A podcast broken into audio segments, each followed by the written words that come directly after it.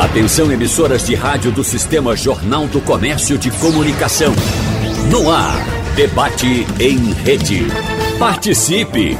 Rádio Jornal na internet. www.radiojornal.com.br A capacidade de deslocamento de pessoas dentro das cidades ou entre municípios por motivos econômicos, sociais e pessoais é o que chamamos de mobilidade urbana. O assunto envolve a articulação de diversos recursos e modais em conformidade com a proporção e as demandas da população. Então, construir e manter esse equilíbrio não é tarefa fácil, mas é possível se houver o empenho dos atores envolvidos, como o poder público, as empresas privadas e os próprios cidadãos. Então, no debate de hoje, nós vamos conversar com os nossos convidados sobre os desafios da mobilidade em Pernambuco, sobretudo aqui na região metropolitana, além dos principais avanços alcançados nos últimos anos. Por isso, agradecemos a presença aqui em nosso debate do diretor de operações do Grande Recife Consórcio de Transporte Metropolitano, André Melibeu. Diretor, seja bem-vindo. Bom dia para o senhor. Bom dia, Wagner. Bom dia a todos os participantes. É um prazer estar aqui com vocês mais uma vez. Muito obrigado. Nós recebemos também o um membro do Conselho Superior de Transporte Metropolitano, Márcio Moraes. Seja bem-vindo. Márcio, um abraço para você. Bom dia, Wagner. Bom dia a todos os ouvintes da Rádio Jornal. Estamos aqui para fazer um grande debate. Sem dúvida. Muito obrigado pela presença. Também estamos recebendo a coordenadora da Associação Metropolitana de Ciclistas do Recife, a Amiciclo, Gaia Lourenço. Gaia, seja bem-vinda. Bom dia para você. Muito obrigada. Obrigada pela oportunidade, pelo espaço. E com a gente também em nosso debate, como sempre, quando tratamos de mobilidade, a jornalista titular da coluna Mobilidade do Jornal do Comércio, Roberta Soares. E a gente já começa o debate com você, Roberta, porque nós nos encontramos, eu não vou dizer nem ao longo deste ano, mas ao longo dos anos, várias vezes tanto no debate Cidade aos Sábados, tanto aqui no debate da Supermanhã, tratando do assunto mobilidade. E eu gostaria, claro, de começar com você, porque você pode trazer exatamente, talvez, um resumo desses encontros que tivemos e também já começar a tratar de assuntos importantes visando o futuro, Roberta, já que estamos aqui com atores importantes no que diz respeito ao quesito mobilidade aqui em Pernambuco, atores que você conhece muito bem, que já tem contato há, há, há muitos anos ou alguns anos e que vem sempre tratando dessa questão. Bom dia para você, Roberta. Bom dia, obrigada pelo convite mais uma vez. Mobilidade, né? O futuro da mobilidade, vamos começar já pelo que importa, não passa pelo automóvel, não passa pelo transporte individual. Por isso que a gente tem aqui o transporte coletivo e a mobilidade ativa representada aí pela bicicleta. Mas eu acho que pesa no bolso, o transporte coletivo é o que pesa, é o que mais importa, porque transporta a grande maioria. Então eu já queria pegar uma carona aqui com o André Melibeu, embora ele esteja saindo, né? O governo está se encerrando, a gestão PSB, por isso mesmo. O que está preparado para o ano que vem? Vamos ter aumento das passagens, vai ser necessário ter aumento das passagens, ou a gente está deixando é, o sistema um pouco equilibrado. A gente sabe que o Estado vem subsidiando, houve uma antecipação de compra de vale transporte por causa da pandemia. Temos aí o auxílio transporte, a ajuda do governo federal, que é pouca coisa, mas é muita coisa. Então, queria que dissesse, vamos ter aumento. O Estado deixa a situação do transporte público para a futura governadora, a governadora eleita, Raquel Lira, em condições de não aumentar a passagem dos ônibus ou não. É, bom dia mais uma vez, Roberta. É, tentar ser bem objetivo na resposta, que não é simples, mas vamos lá. É, o que é que aconteceu ao longo, é, a partir do momento da pandemia? Né? Com a pandemia houve uma grande mudança no sistema de transporte público do Brasil. Houve uma queda de demanda de forma absurda, ou seja, a demanda caiu mais de 70% em 2020. E havia, no sentido contrário, uma necessidade de você manter um distanciamento social. Então você ali quebrou qualquer equilíbrio que existia entre o custo do sistema e a tarifa pública que cobria esse custo. E foi ali que houve uma grande mudança mais radical, vamos chamar esse nome, é, é, quando foi que houve uma necessidade maior de se é, encontrar alternativas, principalmente para as empresas que são permissionárias do sistema e não concessionárias. Hoje a gente 30% do sistema é concessão e 70% é permissão. A concessão era mais simples. você tinha como aumentar o aporte de subsídio. Você tinha um contrato firmado que você que possibilitava que isso pudesse ser feito. Na permissão não. A permissão era o, o sistema é bancado pela tarifa pública. A tarifa estava cobrindo 40% do custo. Os outros 60% do custo estava descoberto. As empresas não podiam suportar esse é, ter esse custo, ou seja, sendo exigida para que eles mantivessem uma oferta de ônibus maior, mas em compensação a receita tarifária estava lá embaixo.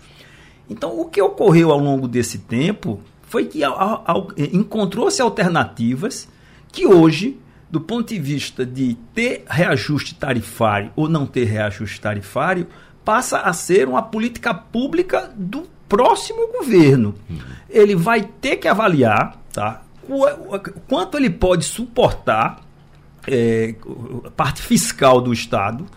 Eu posso, assim, hoje, para 2023, se não houver reajuste tarifário, é bem, vai se chegar a um, um, um, aporte do governo do estado superior a 300 milhões para manter as empresas de ônibus.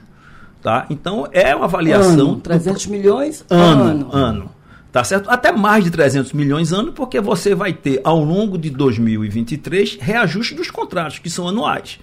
Hoje é, não existe mais essa necessidade de você estar. Tá é, ou seja, dando, é, é, dando reajustes tarifários, é, porque você tem a possibilidade do Estado vir a fazer esse aporte. Então, é uma decisão de, do próximo governo, ele vai avaliar a capacidade dele de dar esse aporte financeiro por cima de transporte público que nunca antes na história foi dado. É uma decisão do próximo governo, como o senhor bem diz. Mas, pelo seu entendimento, pelo andar da carruagem, pela situação atual que estamos vivendo, né?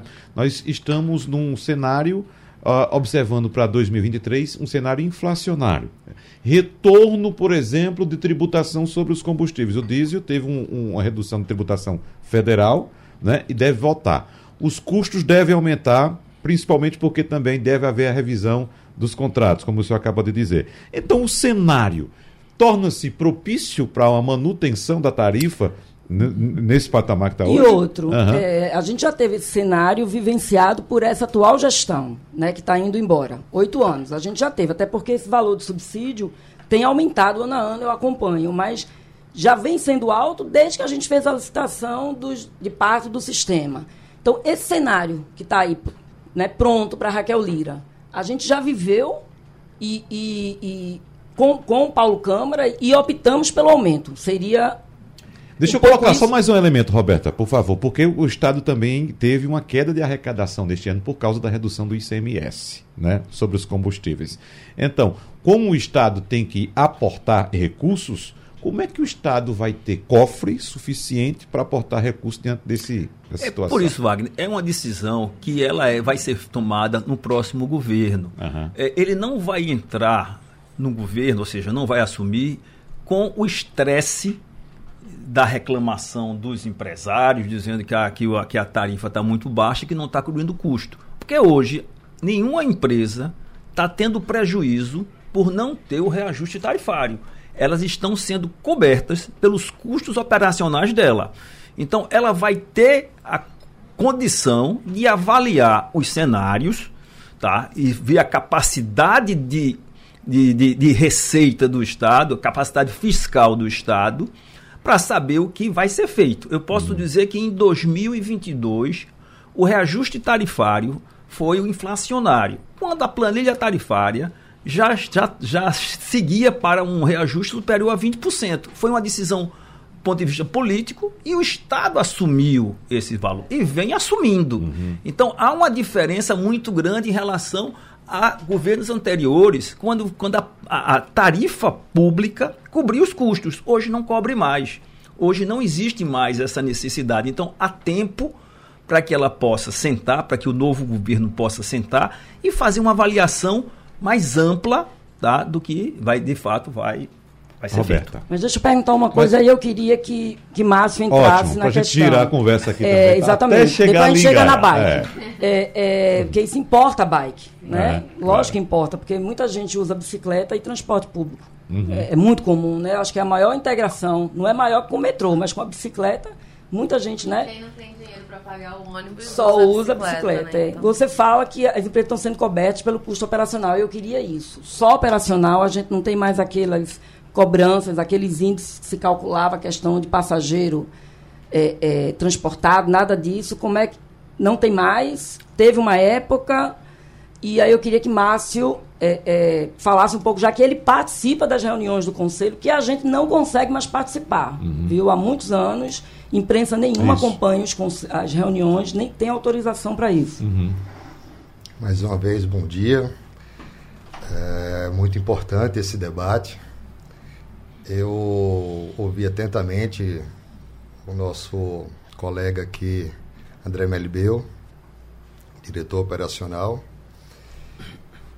Discordo plenamente com os dados e as palavras que ele acabou de colocar aqui nesse debate, porque me lembro que em 2017, onde assumi o Conselho Superior de Transporte Metropolitano na qualidade de representante da sociedade civil, um dos motivos que as empresas alegaram junto com o governo era o aumento, mas existia contrapartida. E 2017, 2018, 2019, essas contrapartidas nunca aconteceram. Sempre existia uma caixa preta. Foi necessário que a gente judicializasse o processo para que a planilha fosse colocada em evidência. Isso já mostra uma suspeita no cenário atual.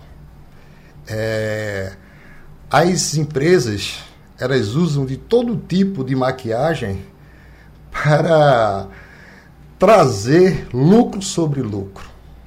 O, CS, o, CT, o STM, aliás, o CTM, não tem competência para fiscalizar. E outra coisa, atualmente é um faz de conta. E vou até mais. É apenas uma cabine de emprego. Porque para a finalidade que foi realmente colocado no Estado para gerir, para fiscalizar, para organizar, não tem sido feito isso. No CSTM, onde temos lá o conselho, não existe paridade. É, toda a nossa proposta é derrubada pelo governo, pelos empresários, porque existe uma combinação. E tudo isso impacta em muito na mobilidade urbana. Por quê? Ele acabou de falar aqui que diminuiu a quantidade de usuário. Mas diminuiu por quê? Porque o pessoal está optando para o, o automóvel. Por quê? Porque muitos estão optando em até muitas vezes não sair de casa ou pegar o próprio Uber. Porque o transporte público ele não dá segurança, tá? Ele tem várias situações de atrasos, tá? Ele não renova a frota, é, não tem a, a, a condição necessária para que o usuário possa ir e vir com tranquilidade. E eu convido mesmo a ir para o terminal Joana Bezerra às 18 horas, para ele saber o que é transporte público e o que é mobilidade, coisa que a gente tem muita dificuldade. Bom, Roberta, vamos trazer Gaia para falar é, a, a respeito do transporte por vias, ah, ou ciclovias ou ciclofaixa através das bicicletas, que são ainda insuficientes para atender a demanda, né, Roberta? Mas são, são situações importantes porque, como a gente sabe, tanto no relato de André Melibeu quanto de Márcio Moraes, o sistema perde usuários a cada ano, não é? Houve um... que a gente estava conversando. É, tá fechado aí, Abraão, por favor. É, desculpa, que a gente estava conversando, é a questão da integração. Assim, a gente não, não viu acontecer na gestão Paulo Câmara, é, também não vê acontecer no governo federal. O metrô, acho que criou há muito, alguns anos a questão da, da, da permissão para a integração para o transporte com a bike, mas em alguns horários. que é completamente fora. A, a, integração que a gente tinha da, do, da Tembice, do Bike PE, nas estações também ficaram restritas. Acho que a gente hoje tem integração bicicleta em poucas estações de, de metrô. Eu recordo aqui a do, da estação Recife e a do terminal integrado, é, terminal de Santa Rita. Então, assim, também não avançou nisso. E, e seria, é isso que eu queria que falasse um pouco, assim, até porque a gente tem um representante do transporte público e a perspectiva para o futuro governo, porque ninguém aposta nesse tipo de integração. É como se o, o transporte público ainda visse a bicicleta como um, um rival. A mesma coisa do, dos aplicativos. Uhum. Né? Você tem algumas cidades que já têm feito parceria. Transporte público com Uber, transporte público com 99. A gente aqui ainda não chegou nesse padrão, né? assim, de entender que mobilidade é um, é um conjunto, né? Fala um pouco disso. E, e engatando também um pouco na fala do Márcio, é, por que, que as pessoas usam carro e não usam transporte público? Porque não tem estímulo do poder público. Todo o dinheiro vai para carro. O investimento em asfalto, a falta de investimento em algumas medidas básicas, como faixa azul, é, é absurdo, a redução assim. tributária é um grande exemplo disso. Exatamente. Veja que o, o governo, né, o, todos os, o, o, federal e os estaduais, né, reduziram os impostos dos combustíveis, o ICMS dos combustíveis, estimulando o transporte é. individual. Né? A Amiciclo fez uma pesquisa que chama Relatório da Mobilidade Ativa. E aí a gente fez um, uma comparação orçamentária exatamente de onde vão os investimentos. É, a gente fez da prefeitura, mas isso também se reflete em governo. E é disparado, assim, o quanto que é, é investido em aluguel de carro, em gasolina, em, auto, em asfalto, e o quão pouco é investido em medidas que eles colocam completamente como secundárias, né? Que eles colocam como complementares, mas poderiam ter uma força muito grande, como a Roberta falou. Transporte público tem um peso muito grande, que a Biciclo também a gente trabalha com mobilidade pela bicicleta, mas a gente não enxerga a solução só na bicicleta. Então a gente, quando a gente faz uma carta compromisso, inclusive que a gente fez para o governo nessas eleições, Raquel Lira infelizmente não assinou, mas a gente ainda busca articulação com ela e tem medidas que contemplam tanto pedestres quanto ciclistas, quanto transporte público. É, porque a gente entende que 85% da população se desloca de outras maneiras que não sejam o carro e que são mais sustentáveis, são mais integram melhor a cidade. E isso que a Roberta falou, não existem medidas. O governo do estado e a prefeitura não enxergam a bicicleta como um meio de transporte, enxergam muito como lazer. A gente reclama muito da ciclofaixa de lazer também, porque com a grana que eles investem na ciclofaixa só finais de semana, já teria para ter implantado todo o trecho da ciclofaixa ao longo dos anos. Ah. Então é isso, é encarar a bicicleta como um meio de transporte acessível, que as pessoas podem fazer a própria manutenção do seu veículo. Então não. Saudável saudável, bom para o meio ambiente. Isso. Eu estou no, no, na comissão de transporte do Fórum Pernambucano de Mudanças Climáticas e só se fala em biocombustível e carro elétrico. Não, não colocam a possibilidade da bicicleta e do transporte público, da melhoria do, do, das estruturas e das condições. Não, não, é, não enxergam como uma possibilidade. O carro elétrico não vai salvar o, o trânsito, ele vai salvar a indústria automobilística que vai entrar em colapso. Nós entramos numa discussão aqui no intervalo que me levantou mais uma dúvida. Eu queria saber do diretor de operações do Grande Recife Consórcio de Transporte, André Belibeu, qual a, a, a sensação que ele tem quando escuta todas essas argumentações que o senhor sabe, o senhor escuta, escuta dos usuários, escuta dos empresários, escuta do poder público, o senhor também tem conhecimento de como é a mobilidade em outros países, em países desenvolvidos. Então, a minha dúvida é o seguinte: sabendo de tudo isso, por que a gente não avança como desejaria nesse aspecto de melhoria do transporte público, do transporte coletivo? Por que, por que há essa leniência? Eu, Wagner, eu vou até discordar um pouco em relação a essa, essa, essa leniência. O que eu posso, assim, afirmar de uma forma bem objetiva é que o governo do Estado de Pernambuco, acredito que poucas cidades no Brasil estão aportando a quantidade de recursos que o governo do Estado tem aportado nos últimos anos. Foi uma decisão política. É, você, a partir do momento que você toma a decisão de você aumentar os seus aportes. O governo tomou algumas decisões que eu acho extremamente importantes e salutares para o futuro. É, quando o governo faz a concessão de 26 terminais integrados, eu convido aí Márcio Moraes e, e a, vocês todos aqui, a, a, a Gaia, todos vocês, para ir a Joana Bezerra às 6 horas da noite. Convido, tá? E vamos ver como é que está o terminal de Joana Bezerra hoje, em relação ao que era o terminal Joana Bezerra. Não sei se Márcio tem ido a Joana Bezerra. Acredito que não, porque se tivesse ido, ele não teria citado Joana Bezerra com certeza, citaria outros terminais. É, a gente tem aí também, do ponto de vista, ou seja, a, gente, a concessão desses 26 terminais integrados, 44 estações de BRT que foram, que foram concedidas, tá certo? Nós estamos também aí, assinamos agora recentemente a concessão dos pontos de embarque e desembarque. Vão ser 3.650 pontos de embarque e desembarque que serão totalmente reformulados é, ao, longo dos próximos 20 anos, ou seja, em três anos nós teríamos que ter 3.650 em seis anos, desculpa. Pontos de embarque e desembarque totalmente. Então você vai ter uma situação bem, bem diferente. Né? Você tem outras situações, você tem uma licitação que foi desenvolvida pela NTP, Associação Nacional de Transportes Público, foi contratada com a, o acompanhamento da CEPLAG do consórcio, uma licitação bem mais robusta, eu diria, em relação ao que a gente tem hoje, uma governança muito maior.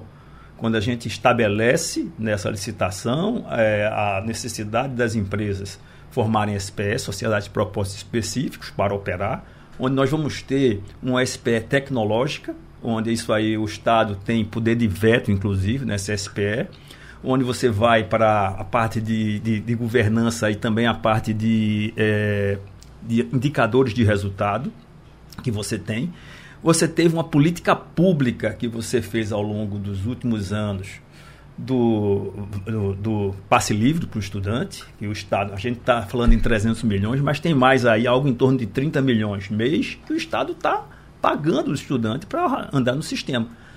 O sistema precisa de muita coisa ainda. Tá? Uma grande reclamação da, da, da população é em relação a atrasos, regularidade, é, o calor no ônibus, e a licitação futura, ela estabelece condições para que você possa melhorar o seu equipamento, é custo. Tudo isso você vai em função, você está vendo a parte fiscal do Estado e você está vendo a capacidade do Estado e, nessas melhorias.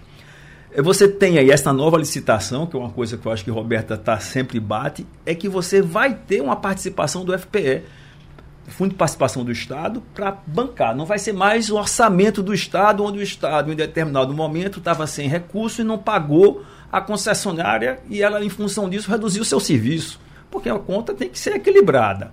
Então você passa a ter uma situação bem mais. Eu enxergo, ou seja, com algum. Logicamente, é pouco, é como é que a gente vai atrair a população de volta ao transporte público como é que a gente vai dar essa melhoria, dar esse salto no transporte público, para que a gente possa atrair a classe média, para que as pessoas possam voltar a usar o sistema de transporte sem medo. Como Roberta colocou aqui fora do ar, você ir no terminal integrado, você tenta evitar. Então eu vejo assim, sabe? Então eu acho que há um, um futuro promissor é, para o transporte público e eu acho que quem trouxe isso de uma forma mais que a, a, a, é, fez com que isso aumentasse a velocidade, sendo bem assim, foi um fato ruim, foi a pandemia. E ali você viu que a população não ia mais, em alguns, não ia mais suportar uhum. pagar o custo do sistema só com a tarifa. O, o Roberta, é interessante essa questão de inclusão da classe média no transporte público, porque me parece aquela discussão também do ovo e da galinha. Né? Quando é que a classe média vai para o transporte público? Agora, ou seja, a classe média consegue ir agora para o transporte público ou o transporte público só consegue atrair a classe média quando melhorar? É, eu acho que enquanto Hã? a gente não trouxer a classe média para o transporte público, a gente estava conversando Mas a classe média vai nessa situação? Não, tem que melhorar.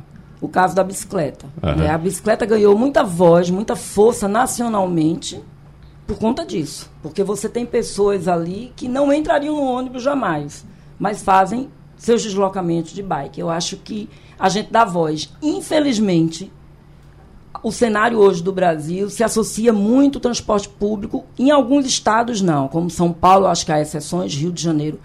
Há, não, pessoas mais pobres. Eu digo isso porque eu ando de transporte público e às vezes as pessoas olham para mim e dizem: como assim você anda de transporte público? Ando. Agora, 300 milhões é muito dinheiro por ano.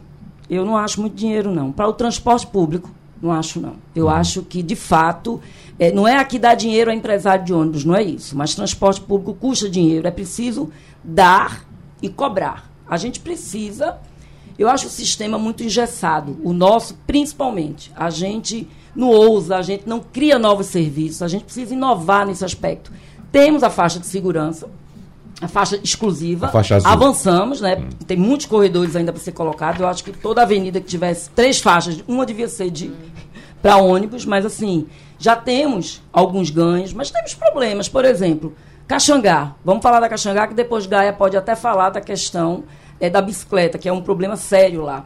Os empresários agora têm reclamado muito exatamente sobre a invasão de ciclistas na faixa do BRT uhum. e motos. Uhum. Só que a moto entra e ela pode sair à direita para a faixa de rolamento. A bike não. A bike tem que ficar ali espremida e criando problema. Aí você tem uma, uma, uma, uma, quantidade de outras linhas, inclusive linhas importantes, como a que liga a CDU Boa Viagem Caxangá, trafegando na faixa junto com os carros presa no, no, no trânsito. Então, assim, a gente precisa é, é, dar prioridade mesmo, chegar e dizer, olha, aqui quem vai mandar é o transporte público, o carro vai ter que se apertar um pouco. Enquanto não acontecer isso, a classe média não vem.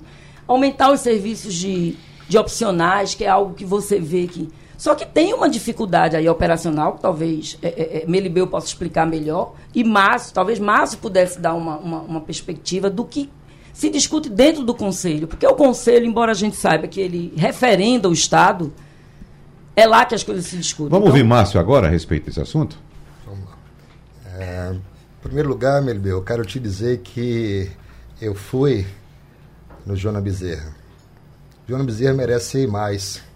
Há uma década que aquele povo ali sofre. Há uma década que tem a questão da licitação para ser feita e quando você fala dessa forma, me faz lembrar o discurso dos sofistas. Que é muito bonito o discurso, mas a realidade ela é bem diferente. Tá? É, esse governo, há oito anos, é, nunca teve uma política eficaz para o transporte público e para a mobilidade urbana. E nesse exato momento, onde está finalizando um ciclo do PSB no estado de Pernambuco, nós, usuários do transporte público, a mobilidade urbana, ela está cada vez mais com dificuldade. E esse novo governo que vai entrar agora vai ter um grande desafio de modificar e avançar e ter um projeto direcionado para o transporte público e para a mobilidade urbana principalmente dentro do CTM, no qual foi direcionado para isso. Portanto, é uma situação bem complicada, porém, esse debate aqui está sendo muito esclarecedor, está sendo muito importante. Mas, ô Márcio, desculpa te interromper. Está é, no ar, pode ir. Cê, é, mexendo aqui. Hum. Então, assim, para esse futuro governo, a gente teria que ter, na sua opinião, que faz parte do conselho, represente, está né, tá, tá como membro lá, é, teria que ter uma grande reformulação do CTM. Sim, claro. Total. Claro, total. E a secretaria também. A, a secretaria também. O que, é que você sugere? Eu sugiro, eu sugiro que exista é, uma reformulação por completa e principalmente a questão técnica. Porque o que eu vejo hoje é algo que trabalha totalmente em cima da política. Tá? A questão técnica é muito pobre. É, os investimentos em termos de tecnologia para fiscalização ele praticamente não existe. E o sistema público de transporte, através dos empresários, tentam burlar a todo momento e quem paga é a população, é o usuário, e quem paga é a mobilidade urbana. E isso tem que acabar. É por isso que eu defendo essa reformulação. Uhum. Vamos trazer agora a Gaia Lourenço. Com... Pronto, aí Gaia, eu queria uhum. falar um pouco disso, até porque quem está focado muito em Estado, veja, a Caxangá é um grande problema e um antigo problema sob todas as óticas. Seja as linhas convencionais, o próprio BRT agora, mais bicicleta. A gente tem um projeto, eu queria que você falasse um pouco disso, da ciclovia, de, de implantação ainda da época do, do, da construção do corredor leste-oeste, que era para vir junto com o corredor, acredite, senhores, era para junto com o corredor de BRT existir uma ciclovia. A gente já teve alguns casos, eu recordo de dois graves, que pelo menos eu acompanhei, de ciclistas uhum. é, é, mortos ali, uhum. é, mas deve ter mais. O que é que a gente parou no tempo? Aí é, é a obrigação do Estado, que é isso que eu queria ponderar, Wagner. É, o plano diretor cicloviário, ele, a gente fala muito da prefeitura, mas ele tem as metropolitanas que são do Estado. A Caxangá seria uma, aí nem a prefeitura faz, diz que é o uhum. Estado, o Estado diz que, que vai. A prefeitura e tal. Agora, vamos só ressaltando, Roberta, é, é um corredor que eu utilizo, a Caxangá, só ressaltando a coragem do ciclista, que, como bem disse Roberta Gaia, fica ali na faixa do BRT, o BRT passa tirando fim no cotovelo do, do, do, do, do ciclista, ou então ele se arrisca entre os carros. É um cenário de arrepiar de arrepiar. Eu não acho coragem, porque coragem parece que é uma escolha da pessoa, sabe? Por onde a pessoa vai se deslocar, não tem espaço, então ela tem que encarar aquilo ali. Uhum. É... Só voltando um pouquinho no que a Roberta estava falando a respeito de, da classe média, é, eu acho que uma das medidas que a gente pode tomar, mais do que estimular, é, que precisa sempre estimular o uso do transporte público, o uso do transporte sustentável, é desestimular ao mesmo tempo o uso dos carros. Então, parar de ter oferta de estacionamento, aumentar o valor de zona azul, destinar o valor da zona azul para transporte coletivo, para ciclovia. Então, tem os artigos do ITDP que eu recomendo muito de dar uma pesquisada, que eles trazem várias medidas implantadas em vários exemplos assim e que a pessoa, e aí a classe média que não vai querer entrar no ônibus, vai ficar meio que sem opção, porque vai dar tanto trabalho ela ter um carro, vai ser tão caro ela ter um carro, que não vai ser favorável. Então ela vai procurar outras alternativas que existem. E se a gente oferece essas alternativas com qualidade, fica viável. É, e com relação a Caxangá, sim, ela é uma das, das vias que mais tem mortes e sinistros no trânsito do Recife. Ela é uma briga porque tem espaço para fazer uma ciclovia nela. A gente poderia usar a parte do canteiro central. Existem vários é, projetos que as pessoas já desenharam, exemplificando. A própria Hemiciclo já fez esse desenho. É... E o que, o que o grande problema é o plano diretor cicloviário, ele completo tem por volta de 600 quilômetros. No Recife são uns 250 quilômetros. Hoje a gente tem ciclovia implantada, ciclovia e ciclofaixa, né?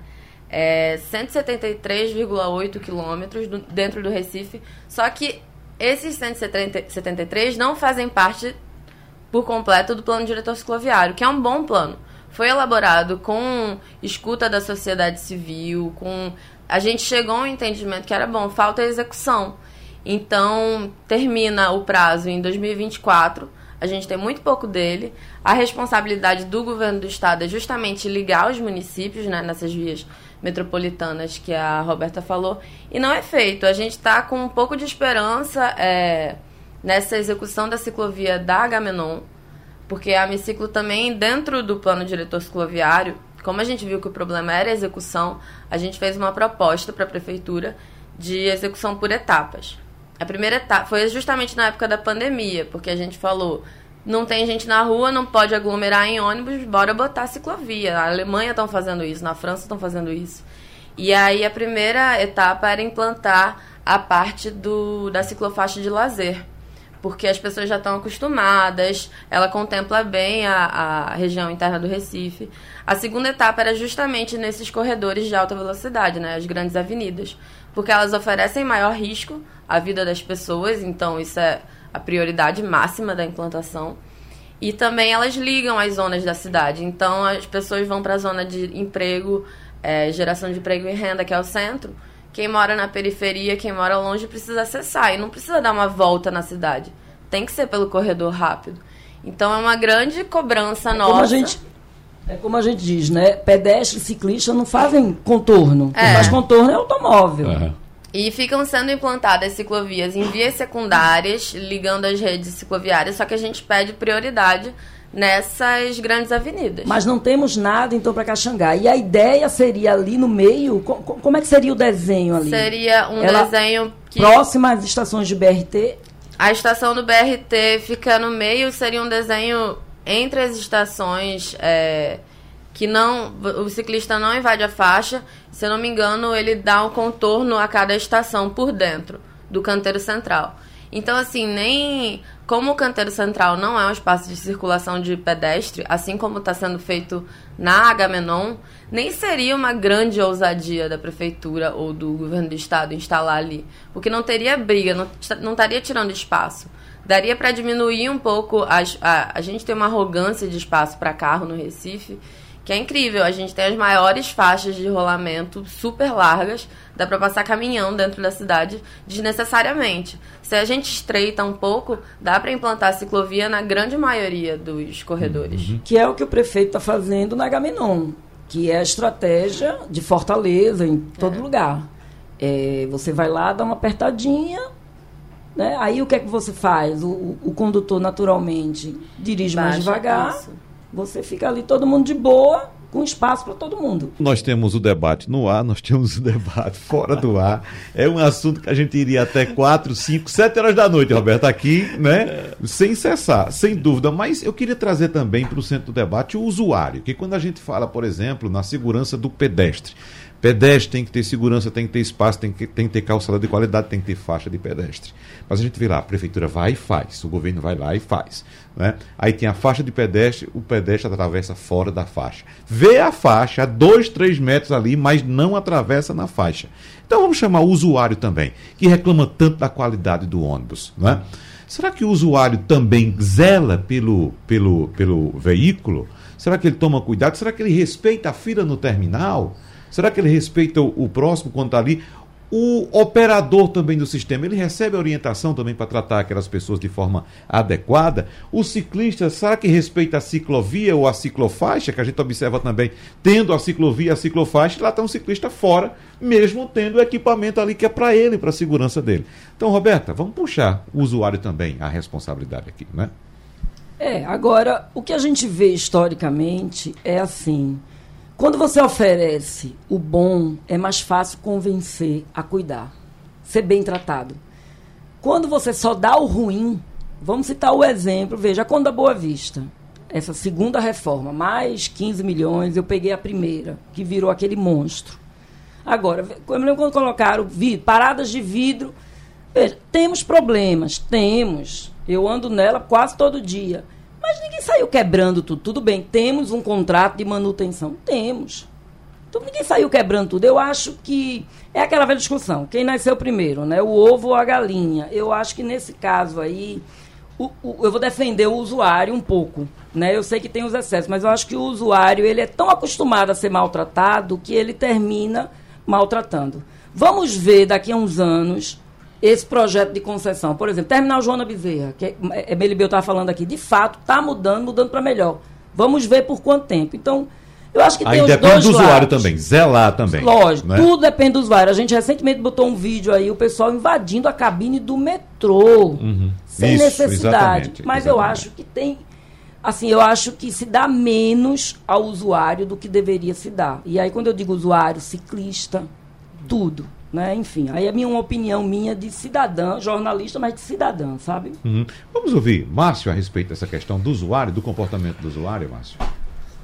Eu quero pegar esse gancho aí de Roberta e entendo que ela foi muito feliz no, no, no comentário, porque, de fato, quando existe o investimento, a questão da informação, da educação, principalmente de base, no quesito trânsito, mobilidade urbana, transporte público. Quando existe realmente o que eu sempre lutei dentro do conselho, que é a contrapartida, eu acredito que muitas dessas situações não iria acontecer. Mas o povo hoje está tão saturado. Você imagina o indivíduo que mora em Jaboatão para chegar em Casa Forte, ele passa cinco horas. Como é que esse indivíduo ele chega no trabalho, ele chega na faculdade? para voltar para casa, como é que ele chega em casa? E o psicológico dessa pessoa? Como é que essa pessoa atrasada, de repente, é, vai esperar uma faixa de pedestre para poder atravessar ali? E o aperto que ele vem dentro do ônibus, como a gente chama, lata de sardinha, tá? onde as mulheres sofrem assédios sexuais, os idosos não têm o direito, o cadeirante também não. Enfim, é toda essa situação que o Estado não proporciona e que acaba refletindo, e muitas vezes, na revolta ou até mesmo na falta de educação do usuário uhum. para quebrar, destruir, enfim, fazer algo que eu não concordo, uhum. mas é um reflexo. Gaia, nós temos menos de cinco minutos para dividir aqui entre você e André Melibeu. O que é que você gostaria de enfatizar ainda? No, eu acho finalzinho? que falta. A gente vai se encontrar outras vezes, viu, Gaia? Tá certo. Daqui a pouco, novamente, quando começar a nova gestão, a gente se encontra é... de novo. É, eu acho que falta, na verdade, um pouco de estudo da experiência do usuário também, porque, como a Roberta citou, por exemplo, uma faixa de pedestre, muitas vezes ela está num lugar que o pedestre que precisa fazer o esforço para se deslocar até uma esquina que não faz sentido ele atravessasse o ponto que ele precisa chegar está muito antes. Então, uma ciclofaixa instalada numa rua paralela que não é a via principal de deslocamento, não faz sentido a pessoa que está fazendo esforço físico se deslocar até a outra rua quando um carro, você está dentro de um conforto de um carro, você pode dar um, um contorno, fazer um retorno com muito mais facilidade. Então eu acho que falta um pouco disso. E eu falo pela Amiciclo, porque a gente é ciclista, a gente só usa bicicleta no dia a dia e a gente queria contribuir muito com o poder público de maneira geral na implantação. Às vezes é mudar de lado, uma do lado da rua, a implantação da estrutura cicloviária, porque passa um ônibus, porque passa alguma coisa que, na sua experiência, você vai sentir medo de pedalar ali, então vai desestimular as pessoas. E podem também acontecer é, colisões atropelamentos, enfim. Você usa bicicleta própria ou do Pernambuco Pé? Eu uso do própria. Pé, própria, certo. André Melibeu. Vamos lá, seis horas da tarde hoje para Joana Bezerra. Vamos embora. junto. é, não, a gente tá, assim, falou de Joana Bezerra, eu acho assim um, um exemplo muito assim, emblemático é, das melhorias que foram feitas em Joana Bezerra, inclusive com relação à oferta. A gente usou Joana Bezerra, tem usado Joana Bezerra como uma forma de um laboratório vou chamar essa palavra, mas é a oferta de, de, de, de ônibus aumentou, mesmo, que, mesmo com queda de demanda. É, e o que, a gente percebe ainda, ou seja, a gente entende que há uma necessidade de um que do usuário também ajudar nesse processo, falando um pouco do usuário. É, quando o cara está lá, um, um, banheiro que foi reformado na, na sua plenitude, você quebra uma caixa de descarga, você leva a torneira, de um banheiro que é para uso das pessoas que estão utilizando o terminal. Então você assim uma coisa que é, é surreal, entendeu? E você... André, nós temos uma campanha aqui uma vez para a reforma dos banheiros do mercado da Boa Vista, né? Falamos muito, todo sábado aqui a gente falava dos mercados. A prefeitura foi e fez a reforma, ficou bonitinho. Mandaram um vídeo para mim, a foto, Roberta, lindo. Só faltava fazer a limpeza, estava lá o resto de construção ainda. Na semana seguinte, mandaram foto do equipamento que tinha sido reformado todo quebrado, todo depenado. E hoje, vou pe pegando o, o, voltando ao Júnior Bezerra, quando você tem em cada banheiro, você tem um funcionário fazendo a limpeza durante todo o dia. Então há necessidade aí de, de tentar se buscar, ou seja, que aquele equipamento, que aquele equipamento urbano pertence às pessoas que estão lá. Quem vai usar o banheiro são eles. Tá certo? Que usam do dia a dia, quando você precisa. É, a iluminação dos universidades foi toda substituída. Tá to, o, o, terminal está, eu diria, tá, em relação ao que, era, que eram os terminais, está um brinco, Joana Bezerra, e que a gente está seguindo para Xambá, fazendo algumas intervenções em Xambá, intervenções físicas no terminal, para dar também apoio aos rodoviários, para que eles possam ter um local digno de você fazer a sua refeição, o seu descanso, enfim, tudo mais. Então há um, esforço nesse sentido e eu tenho assim, eu acredito, eu sou, eu sou crente que você tem condição de fazer, eu chamar isso de um acessório, que uhum. talvez seja o mais fácil. O mais complicado é você conseguir dar uma super oferta, você pode até conseguir. Só que você tem em Recife, na região metropolitana, situações críticas. Uhum. Vou dar aqui só para um, um, caso, bem rapidamente. Rapidinho, aquela intervenção na BR-232, a linha TIP é, Conde da Boa Vista, ela teve um incremento, um, um crescimento, ela chegou a três horas do tempo de viagem. Três horas? Três horas do tempo de viagem por ah. conta do trânsito. E você não tem, você não consegue, não adianta botar mais 10 ônibus, porque vão ficar todos presos no uhum. trânsito. Então você tem. E quando você faz essa. essa e esse problema que está ocorrendo na 232, ele vai para Zé Rufino, porque as pessoas procuram o Zé Rufino. E normalmente quem sofre mais é o ônibus, porque o ônibus tem horário, o ônibus tem regularidade, tem partida. O carro não, eu vou, eu passo mais 15 minutos ou mais 20 minutos, eu terminei minha viagem mas o ônibus não. Então você tem que buscar, veja, como é complexo. E o ônibus tem que ir e voltar. O ônibus é um né? carrossel, ele vai e volta, e você, para isso, as pessoas precisam entendeu? Ou seja, é uma necessidade de você fazer isso, uma avaliação mais conjunta uhum. com os 14 municípios da região metropolitana. André Melibeu, não nos encontraremos mais nessa condição, pode ser em outra, Perfeito. né? O, talvez até nessa mesmo, ninguém sabe, vamos aguardar um pouquinho antes, mas eu quero agradecer sua presença mais uma vez aqui no nosso debate, agradecer a presença também de Márcio Moraes, que é membro do Conselho do Transporte Metropolitano, Gaia Lourenço, que é coordenadora da Amicico, já disse, vamos nos encontrar logo, logo em breve para fazer uma avaliação e cobranças também da gestão nova, da gestão Raquel Lira, Roberta, esperando que a governadora talvez uh, até faça alguma, alguma pressão, até obrigue mesmo seus gestores a andar de ônibus também para conhecer o sistema como ele é, Roberto. Falar da passagem, né? falar só de mobilidade ativa. Exatamente. A gente se encontra logo, logo. Muito obrigado, boas festas para vocês, feliz ano novo. Obrigado, tchau, tchau. Sugestão ou comentário sobre o programa que você acaba de ouvir, envie para o nosso WhatsApp 99147 8520.